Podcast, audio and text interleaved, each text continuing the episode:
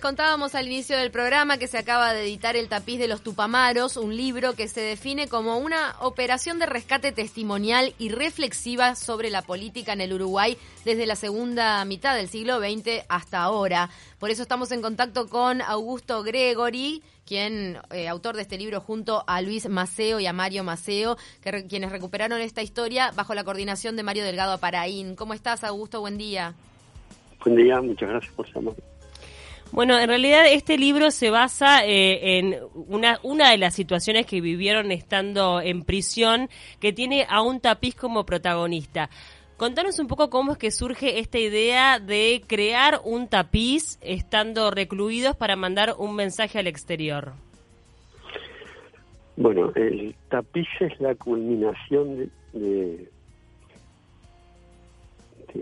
siete años de discusión política en la interna del Perón de Libertad, este, en el cual quedamos encargados dos compañeros de, de establecer el contacto con el exterior y instrumentarlo aparte. Este, ¿Hacia quién iba dirigido ese contacto? Bueno, a, los compañeros del exterior. pero cuando se planteó, bueno, ¿cómo lo hacemos? Bueno, ahí empezamos, eh, los dos compañeros que estábamos encargados de eso, empezamos a barajar distintas posibilidades, sacar algo de una manualidad, eh, eso era demasiado clásico, tenía demasiados riesgos. en distintas conversaciones, bueno, algo algo escrito en forma binario, blanco y negro. Y, ahí barajamos que en una novela de, de Dickens hablaba de unas calceteras que, que tejían en las calcetas los mensajes. Y en base a eso, y el otro compañero que a la vez llevaba, que había sido basquetbolista profesional, Luis García, que llevaba mm, como un tipo calendario de los clubes del mundo en, en básquetbol por cuadraditos de colores, un híbrido que dijimos, bueno, tejemos algo con una clave en colores, tipo punto cruz,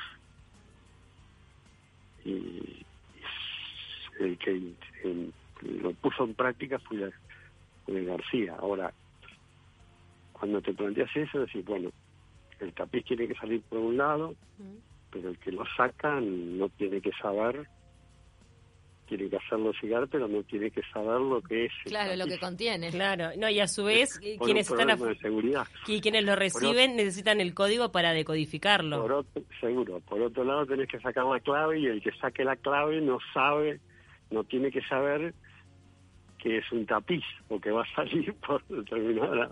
Entonces, el, el, problema del segundo piso es que la, ahí prácticamente no se iba nadie en libertad, mm. éramos medio vitalicios. El único que tenía posibilidades de salir de unas gestiones de, del gobierno alemán era David Cámpora. Entonces, bueno, entonces yo le hice aprender a David Cámpora de memoria tres palabras y seis colores. ¿Qué era el código? Que era el código. Que él cuando llegara a Alemania o a Suecia, que hiciera algún contacto, bueno, se acordara de eso nada más que eso, que en algún momento... Y, lo reprodujera para que pudiera... Lo reprodujera este, para usarlo, pero él no sabía del tapiz. Claro. Bueno, eh, se dio la liberación de... A uno le cuesta, perdón, eh, Augusto, que te interrumpa, a uno le cuesta como como imaginarse desde la actualidad, ¿no? Eh, cómo, ¿Cómo era posible tramar toda esta conspiración o esta estrategia desde un lugar, desde un centro carcelario, o sea, con, bajo las condiciones en las que estaban, ¿no? Eh, ¿Cómo se daban esos intercambios para que fuera posible crear una estrategia, planearla? Sí, conseguir también los materiales, ponerse a hacerlo. Este, esa pregunta un poco nos la hacían en el, hace el año pasado nos invitaron a la facultad de, de ingeniería que fueron los que descifraron el tapiz, que es otra historia aparte, que la publicaban. ¿Sin el código lo descifraron o con el código? Seguro, porque el problema fue que cuando después de varias cosas aparece el tapiz después de 30 años, había que descifrarlo y no nos acordábamos. Nadie se acordaba, claro. Seguro. Además, en, ese tipo de actitud en aquel tiempo tú hacías las cosas y hacías un esfuerzo casi inmediato por olvidarte, porque, como yo digo un poco en broma, un poco en serio, no estábamos en la boca del león, estábamos en el esófago. Claro, sí, y decías de olvidarte para justamente que no pudieran sacarte esa información por, la fuerza. Por un problema de seguridad. Claro, pero además... Yo, Lo, yo lo resumía a la pregunta esa y, a la que tú me haces también, mm. yo lo resumía en algo sencillo, que uno, este, que un hombre asustado rinde muchísimo. Sí, claro. Claro. Ahora lo estamos viendo a nivel global, lo que es la innovación y todo bajo una situación de crisis eh, sanitaria. Siempre se te despiertan neuronas que de repente ni sabes que las tenías. Totalmente, impresionante. Y además quien sale con el código, bueno, obviamente que tiene que pasar por una situación de muchísimo estrés y lo olvida, ¿es así? Exactamente, lo olvida y lo recuerda dos meses después en un viaje a Suecia, en un viaje al tren, del tren entonces lo que hace después de un año, reúne una cantidad de información y con esa clave manda un mensaje para adentro. En un principio el mensaje iba a la tapa de un libro, una novela muy anodina, muy no, no tenía nada que ver, pero que la censura del penal, sí, sí, pero la que la censura del, penal la rechazó a la novela, esos criterios totalmente militares que no tenían ningún sentido. Entonces vuelve para atrás y terminan haciendo una cuadernola. En la tapa, una cuadernola en blanco, mm. este, hacen el mensaje y la cuadernola entra, nosotros la desciframos, bueno, por supuesto, destruimos la cuadernola y fraccionamos la información y la distribuimos entre todos compañeros que estaban. Que era una recopilación de lo que estaba pasando en el exterior en esa época. Claro. Qué impresionante. Pero, no tenían otra manera de, enterarse, ¿no? Era para ustedes era oro en polvo esa información en ese momento. Seguro, pero hasta el 2015 yo y el otro compañero que habíamos hecho el tapiz y que cuando salimos en el 85 nunca nunca se nos dio por comentar es, lo del tapiz. Quedó olvidado. Que, las tantas cosas que uno hacía y bueno, quedaba. Estábamos convencidos que la cuadernola era la contestación al tapiz. Mm. Cuando aparece el libro, David Cámpora, un compañero con un complejo de culpa terrible desde Suecia, le llega a, David Cámpora, porque es el que recopiló toda una cantidad de información sobre el EPLN y que, donó el archivo a la Facultad de Humanidades. Mm. Este, ese compañero dice, mira, dice, yo tengo este libro, pero en realidad a mí me, me lo habían ordenado destruir este libro, pero yo lo guardé. Entonces Cambra ve que tiene puntito de color y él se acuerda de que él sacó una clave de puntito de color y la guardola. Claro. Entonces habla con Tiscornia, con Jorge Tiscornia, que es el que ha estado recopilando cantidad de cosas con su almanaque, que se hizo una película incluso. Este, entonces dice, el que puede saber de esto es el Tito, el Tito soy yo. entonces viene y me preguntan, dice, ¿vos sabes algo de este libro? digo, no. Yo sé la cuadernola que entró y el tapiz que salió. me dicen, ¿qué tapiz y qué cuadernola? Digo, ah, bueno, está. Entonces lo llamo García, digo, una cosa, acá anda Jorge, con ¿te acordás del tapiz? Sí. Digo, ¿te acordás? Dice, bueno, está así, algunas cosas. digo, bueno, te lo mando para que charle contigo si te acordás de algo.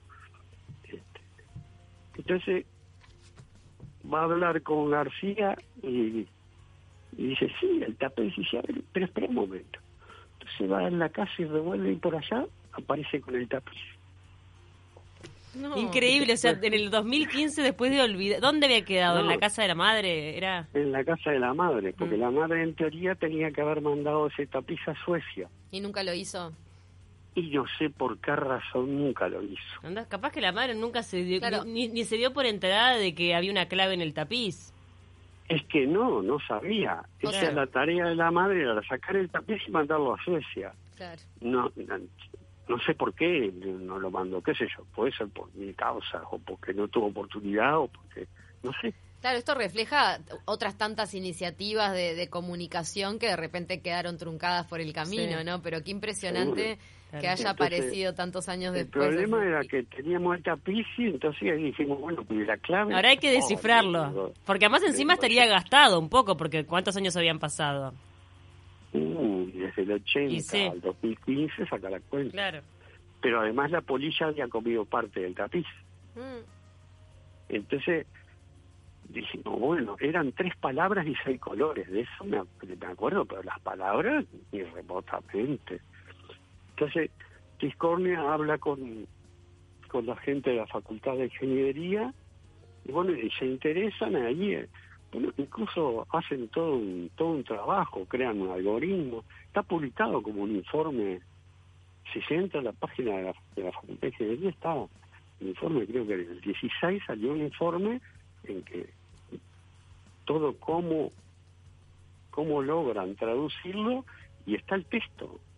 ¿Y qué dice el tapiz? ¿Podemos adelantar un poco? Obviamente la idea es que la gente compre el libro, pero algo al menos... es, que, es que en el libro en el libro hablamos del tapiz, más o menos lo que dice y todo, pero el texto el texto está está publicado en la página de la Facultad de Ingeniería.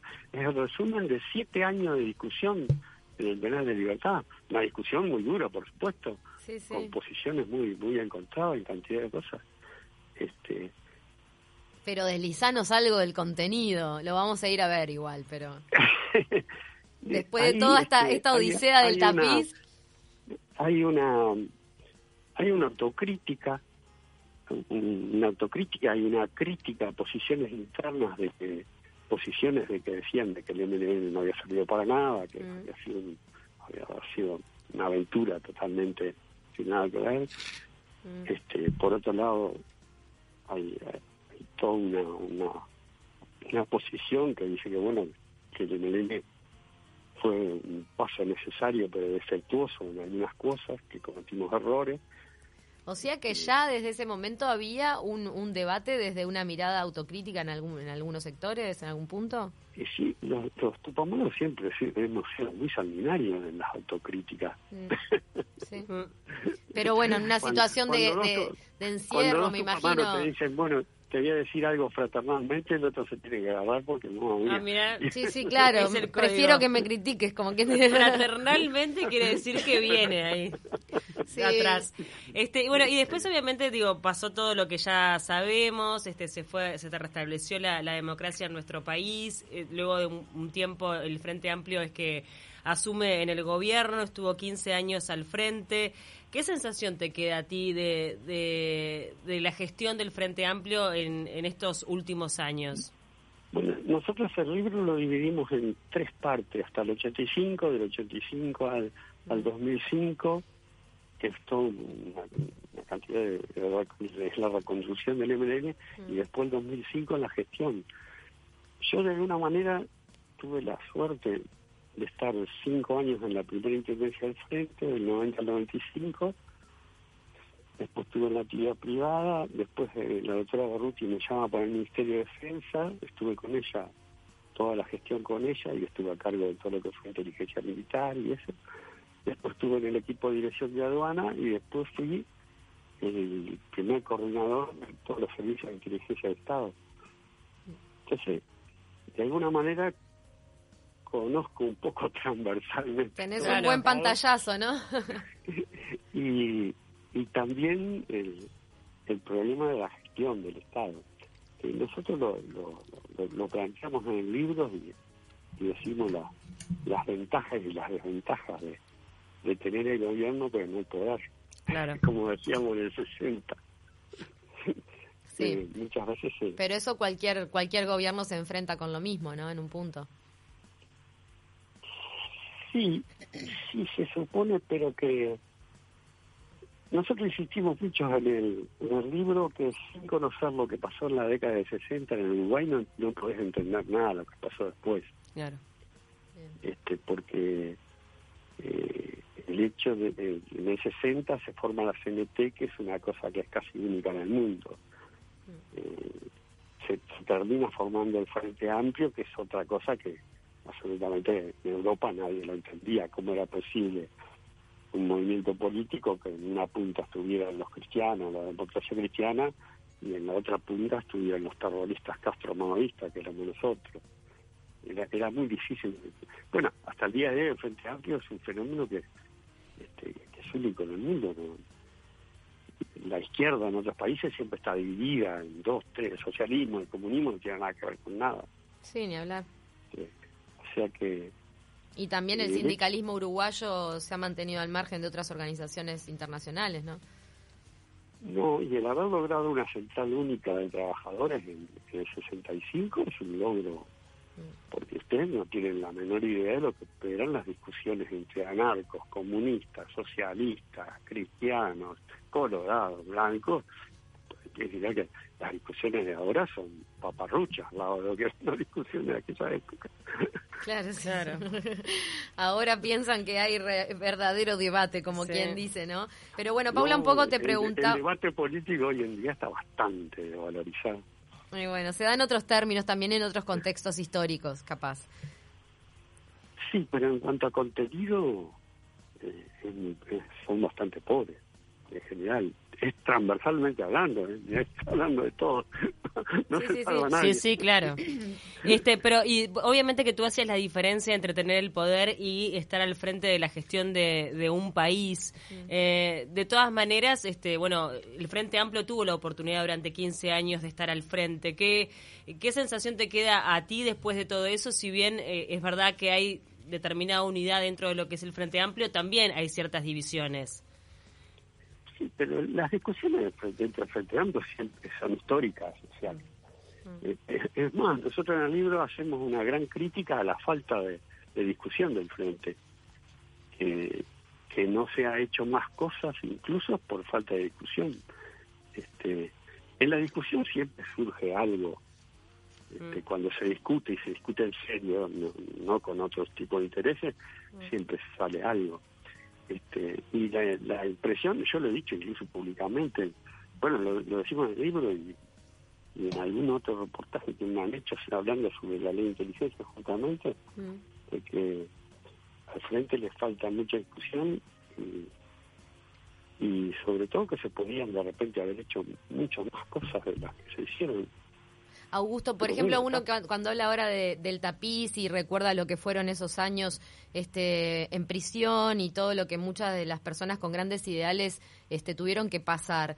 Después, hablar contigo tantos años después de, de, estas vivencias, al punto que hasta olvidaste la clave, como nos decía, eh, nos decías recién este, hablar tantos años después, ¿qué, te pasa cuando comparás todos aquellos eh, sueños de, cambio para nuestro país, para el mundo, eh, basado en una ideología, bien concreta? ¿Qué te pasa ahora eh, cuando pasas raya y ves que el Frente Amplio, donde el movimiento Tupamaros tuvo su, tiene su participación política, tuvo la oportunidad de tener las riendas del país? Como decía Paula, más allá de los poderes, cuando, cuando uno pone bajo cuestionamiento que realmente el gobierno pueda tener el poder de lo que se hace, porque estamos en un régimen mundial que nos condiciona a todos. Pero ¿estás satisfecho con lo que pasó, viéndolo desde esta perspectiva de tu propia vida? Y nosotros este, decimos ahí que nosotros no somos arrepentidos de nada de lo que nos tocó vivir y las opciones que tuvimos. Pero, y, lo decimos un poco haciendo una similitud, tejimos nuestro propio tapiz. Y ahora las nuevas generaciones tienen que hacer su propio tapiz y, y bueno, si le sirve algo nuestra experiencia de las cosas que se hicieron y que no se hicieron, y bueno, vamos, las tomarán, no las tomarán, y las generaciones que vienen serán las responsables de llevar adelante determinadas cosas. Ahora, yo personalmente, y, bueno, los que escribimos el por lo menos, decimos, bueno, nosotros nos tocó vivir esto, tomamos estas opciones, pero no estamos arrepentidos de, eh, a veces me preguntan, bueno, 15 años preso, ¿perdiste el tiempo? Y digo, yo, que yo sepa, no, el tiempo no lo perdí, es una experiencia distinta, que, es totalmente distinta. Claro, pero estás absolutamente convencido de que lo que hiciste fue lo correcto. Pero sí, pero no éramos uno, ni dos, ni tres, eso es lo que la gente a veces no... este fueron cientos, miles de personas. Era un contexto muy particular. No, y además también otras Sí, personas claro. que apoyaban el movimiento de forma ideológica sin, sin acción, ¿no? Que también eso, representaba un porcentaje. No hay guerrilla que sin respaldo popular eh, tenga eso, posibilidad de hacer eso. algo, en ningún lado, ni hablar. Pero Mucho, lo cierto es que sí sentís que tu participación individual hizo al Uruguay que tenemos hoy. Al igual que otras Y- participaciones individuales. Uno, uno de esos aportes donde le, donde le tocó hacerlo, pero de repente era más, menos, digo, nada más que eso. Digo, éramos gente muy común y corriente, digo, no. no Eran gurises, algunos Sí, hablábamos. eran- a veces eh, este, eran chiquilines de 15, 16, 17 años. Sí, yo, entré a la organización cuando tenía 21, 22 años. Claro.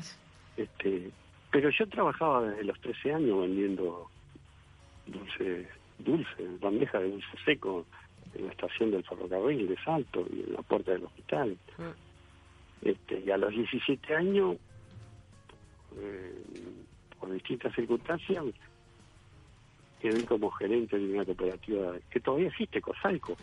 Uno de los Sí. primeros gerentes de- este, digo que era, era una década muy, muy, muy, muy, muy intensa la de 60.